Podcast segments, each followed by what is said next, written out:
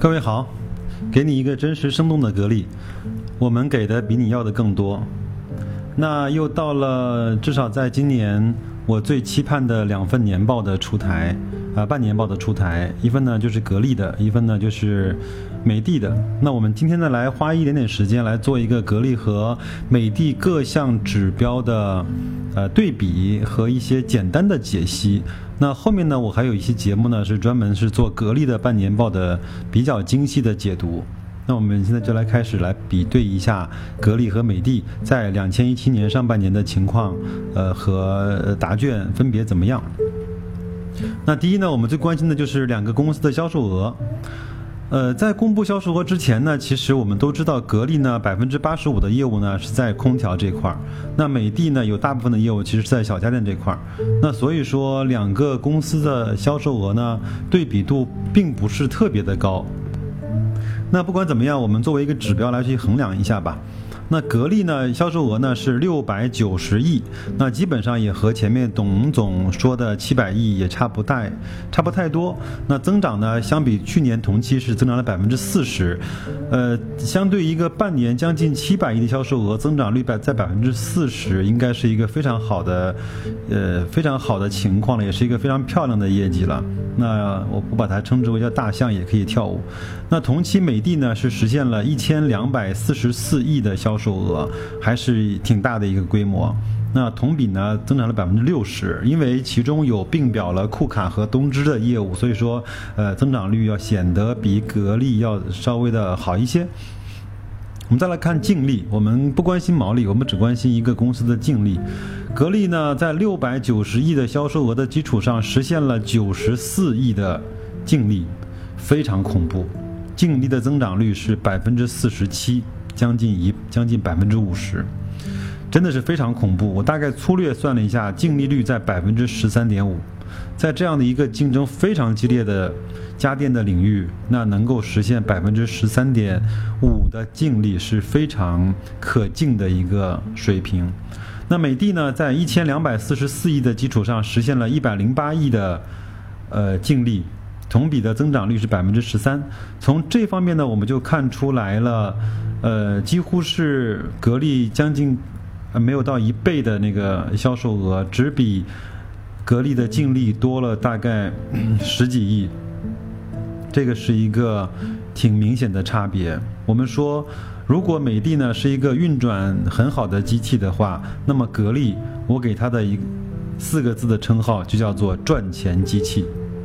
再来看看每股收益，经过了上半年的工作之后呢，格力的每股收益达到了一点五七元，就是一块五毛七。一股，那这样的话，我们粗略算一下，有可能在全年实现三元以上的每股收益。我们都知道，格力的主要的销售，呃，是在下半年，美的呢是在上半年，所以说，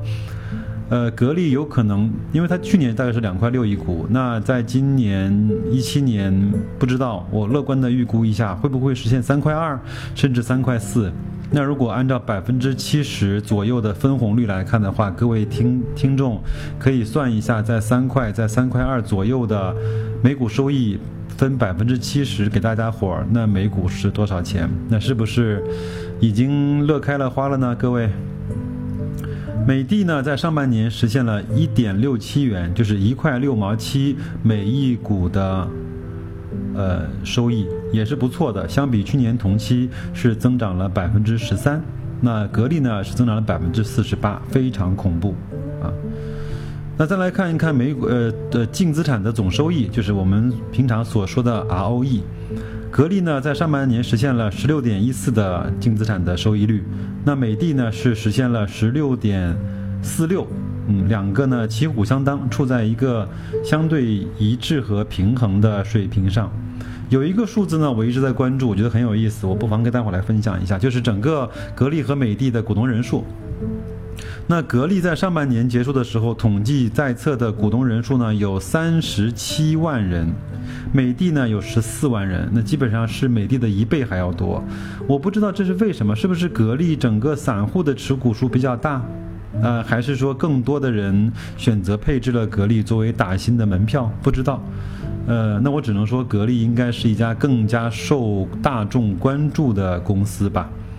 呃，当然这个也是一个指标嘛，就是呃买的人越多，那说明散户越多，散户越多，这个股票它可能波动啊，整个的变化就相对大一些，机构持仓整个的会平稳一些。还有一个数字，我是觉得大家应该关注的，就是呃员工的总人数，在年报半年报中披露，那格力的总人数，员工总人数呢是在七万人，美的呢是在十三万，这个也是一个非常大的差异。就是，呃，那我们说美的的效率应该是和格力差不多的，因为美的十三万人做了一千两百多亿的销售额。那呃，格力呢，七万人做了将近七百亿的销售额，那格美的的员工数要比格力多将近一倍，但是，呃，美的的销售额没有格力的一倍那么多。那另外呢，就是净利，那每每个人平均产生的净利一定是格力远远的，呃，把美的抛在了后面。那半年报呢，还有一个呃类目呢，是叫核心竞争力。那格力呢，呃，我觉得挺牛的，在这个栏目里面就写了个略。美的呢，倒是用了大概有一页多 A4 纸的篇幅来介绍了自己的格力的呃美的的核心竞争力。呃，下面其实还有很多这样的栏目呢，格力和美的是这样的一个表现。比如说有一个机器人行业的表述，格力就是写的无。我们都知道格力呢，其实也进军了机器人的行业。呃，美的也有收购了库卡之后，那美的呢就很老实的，就是把他认为他看到的机器人行业的一些现状和它的发展的情况，呃，跟大家说了一下。那格力呢，嗯，还是略去了。这个给我一个感受，格力呢就特别像一个，我们用俗话说就是牛乎乎的一个人。我自己业绩非常漂亮，我颜值也非常高，我也是高富帅。我可能不屑于跟你们讲那么多，反正你看我的报表就知道了，我真的是很棒。那美的呢，就像一个很乖的学生，成绩也不错，然后呢，各项功课呢，老师布置完之后都是按时保质保量的完成，我觉得也很有意思。这两家公司的企业文化应该也是有一点点这个感觉啊。格力呢，在董总的带领下，应该是名声大噪。我很难说一家制造空调的企业能够在嗯，甚至是在娱乐新闻，甚至是在是在各种各样的经济新闻能够掀起如此的波澜。他的一个人事变化，他的每一次加薪，他去上的每一期节目，产的每一个产品，那我觉得至少我认为这些都是对格力带来了正向的。帮助的东西，我不认为他是在呃作秀，我认为他是在呃做广告，而这个广广告的成本是非常低的。美的呢，包括在方总还有何总的带领下，它应该是一个相对比较低调。我们也很难从新闻上看到很多呃何享健或者是方洪波的一些新闻，但是整个的企业还是在很坚定、很踏实的在往前走。所以说，呃，虽然我非常呃时间长的也非常多的持有格力，也持有一点点的美的，但是呃，如果你一定要让我讲哪个公司更好的话，我其实很难讲得出来，因为它两个是在不同的维度在比较。不同的领域在比较，我们如果只是很简单粗暴的去比较他们的销售额跟毛利率的话，这其实对格力也好，对美的也好是有一点点不公平的。但是你如果问我喜欢哪个公司，我会毫不迟疑的告诉你，我喜欢格力。因为我本人就比较喜欢那些做着非常单一的、非常的大的规模的，在这个行业绝对处于垄断地位的，而且有非常时间长的护城河跟核心竞争力的这样的企业。那格力呢，无疑是这个标准最符合的其中之一。那再来看一看我们都比较关心的空调两个品类的比较，那来比较一下毛利率。那格力在空调行业的空调产品上的毛利率呢是百分之三十八点四九。每当看到这个数字，我都有一点点怀疑人生。真的，格力太牛了，因为在这样的完全竞争的市场下，还能够取得将近百分之四十的毛利率，我觉得这个是非常非常厉害的。美的呢是百分之二十九，那基本上比。格力呢，大概少了百分之九，这个应该也是一个比较大的差异。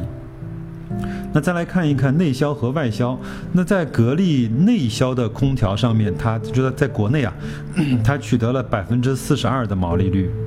那在外销呢，格力呢只有百分之十三点零八。那这个方面呢，其实我觉得既是呃既是忧患，也是机会。那我们说格力为什么在内销取得了如此高的毛利率，在外销上面取得不了呢？我参加股东大会的时候，董明珠说，以前更多的方式呢是格力采取帮别人代工贴牌的方式去实现了外销。那现在呢，随着我前面有一篇文章是格力在全世界各个地方以自己格力品牌出现的一些时候，它就实现了整。及整品牌的外销，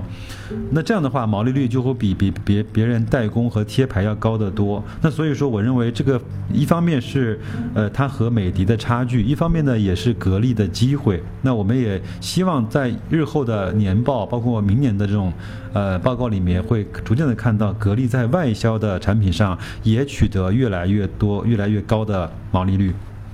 现在其实我觉得在技术上，在外观设计上，在功能使用上，那些老牌的嗯空调的企业其实都已经被格力踩在了脚下。包括我们耳熟能详的、名声鹊起的像大金啊，包括像三菱，包括像松下这些品牌，包括像美国的这些品牌，其实它在技术上应该都在格力之下。嗯，我指的是呃家用空调。那再来看看美的，美的呢毛利率是百分之二十九，统一来看，那在内销的部分呢，美的也是取得了相对比平均数高的一个水平，是在百分之三十二。那在外销上面呢是百分之二十点八，那这个呢就比格力的外销上面只有百分之十三的毛利率要显得漂亮许多了。呃，刚才一些情况我也跟大家讲过了，就不再赘述了。再来看一看，我们每个人都非常眼馋。我觉得我我估计上市公司在国内的几千家上市公司里面也都非常艳羡的，呃，就是货币资金。嗯，我们把它简易的称为叫账上趴了多少钱。格力呢，非常恐怖的是。半年报一七年半年报出台的时候，他账上竟然趴了一千零五十三亿人民币的货币现金，占总资产的百分之五十一。也就是说，他两千多亿的市值，呃，你如果花了两千多亿把它买下来的话，你会当场就获得了一千亿的现金。那一千多亿的现金，加上另外对应的就是一千多亿的市值，那每年大概赚两百亿的净利，这个生意是不是很划算呢？那对应美的呢，是有三百四十二亿的货币资金，占总资产的百分之十五，这两个数字其实差的非常大。我们看到格力呢，一千零五十三亿，占总资产的百分之五十一，那。美的呢，三百四十二亿，只占了总资产的百分之十五。所以说，我们可以看到格力和美的，他们两个公司总资产的构成方式是不一样的。格力呢，在前些年赚了很多钱，但是它的投入并不多，呃，更多的是以现金的方式趴在自己账上。呃，更多的资产组成方式是现金。那美的呢？它投了很多的，包括收购东芝啊、白电，包括收购库卡，呃，包括以前收购小天鹅，它的总资产，呃的百分之十五才是现金。这个和格力还是有了很大的差距。那再来看一下两个公司的应收账款。格力呢，从半年报披露的时候，应收账款是七十五亿，非常漂亮，我觉得非常非常的漂亮。美的呢是一百九十三亿，这个我们如果去拿，呃应收账款去对应，呃销售额的话，整体的效率格力看起来要更高一些。再来看看存货吧，那存货呢，格力是一百三十三亿，那美的呢是两百零八亿，美的要多一些，对应它的销售额也会多一些，我觉得这个可以正常的理解，没有什么可以再去分析的。呃，我觉得 我我突然在半年报中看到了一个投资类的项目很有意思，就是它的 非本产业之外的投资呢，格力居然投资了六个亿的红星美凯龙。对的，你们没有听错，我专门查过它的股票代码，就是叫红星美凯龙。六个亿投资的，现在市值四个多亿，大概就是亏了两个亿左右，我不知道为什么。这个我要再回去再看更多的一些资料来去查一查，为什么格力会去投资红星美凯龙呢？呃，美的呢是用了两百七十亿去投资了库卡，收购了库卡，这个我们都知道了啊。呃，最后一项呢就是股东的持股变化，我们都知道这段时间包括北上的港资呢在一直的增增持格力和美的，那增持的情况怎么样呢？我们来看一下，港资呢在半年度增持格力的股份数呢是一点五九亿股，持股数持股比例呢是百分之五点零三。那港资呢是增资，美的呢是增资了三亿股，持股比例呢在百分之五点八，差不多，其实就是港资对这样的公司，呃，已经买到了呃百分之五，我不知道会不会更多，因为这是六月三十号的数字，那七月份、八月份已经过完了，那我相信会更多，因为每天我们都在关注它的净买入和净卖出，那从正面来看，一定还是多的。那包括社保也是。呃，进入了呃，社保和证金也是进入了格力和美的的十大股东。那我们关注的另外一个是前海人寿，就姚老板那个公司，至呃截止在半年报里面并没有出现呃大比例的减持，还是和当时去。呃，叫叫野蛮人入侵啊，或者叫举牌的时候，呃，那个持股的数字是一样的。所以说，呃，我只能说，前海包括姚振华还是很乖的，还是很响应了整个证监会啊，包括保监会的一些，呃呃，就是指令吧。我觉得还是不错的。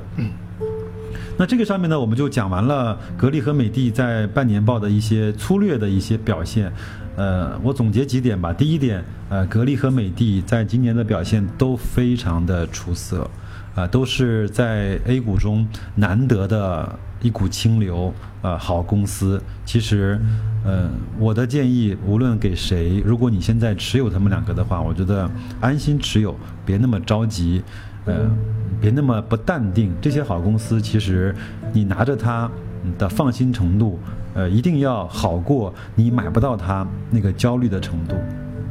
嗯，它无论涨跌，但是它每年都在为你赚钱，每年都会给你分红，你很淡，你很淡定，你也不用担心它的报表会作假，你也不用担心它的产品会卖不动，你更不用担心它的品牌会破产，